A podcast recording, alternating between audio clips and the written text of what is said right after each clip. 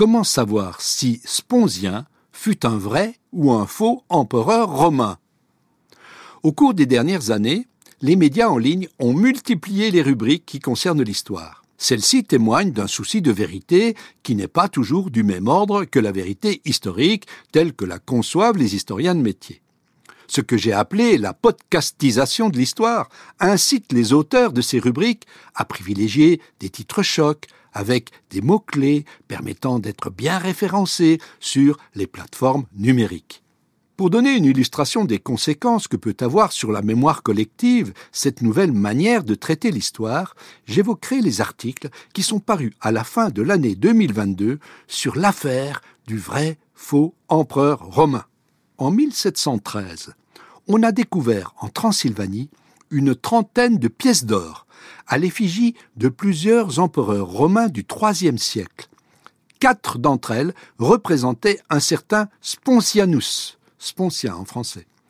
Bien qu'aucun autre document n'ait prouvé l'existence de ce personnage, les premiers spécialistes considérèrent ces pièces comme d'authentiques produits de l'Antiquité, tout en les classant dans la catégorie des imitations dites barbares des pièces romaines.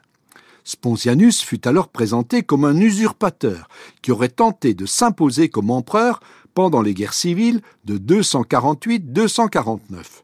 Mais en 1863, Henri Cohen, un éminent numismate de la Bibliothèque nationale de France, spécialiste des monnaies romaines, réfuta cette interprétation en affirmant que ces pièces étaient de grotesques contrefaçons.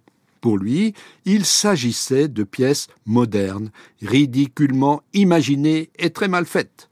L'empereur Sponsia tomba alors dans les oubliettes de l'histoire. En 2022, une équipe du département des sciences de la Terre de l'Université de Londres, dirigée par le professeur Paul Pearson, réexamina ces pièces à l'aide d'un microscope à balayage électronique.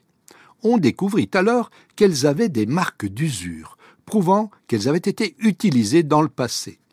L'analyse des dépôts présents à la surface de ces pièces permit à l'équipe d'en conclure que ces pièces avaient certainement été émises au IIIe siècle dans la province isolée de l'Empire romain qu'on appelait la Dacie, dans une partie de l'actuelle Roumanie.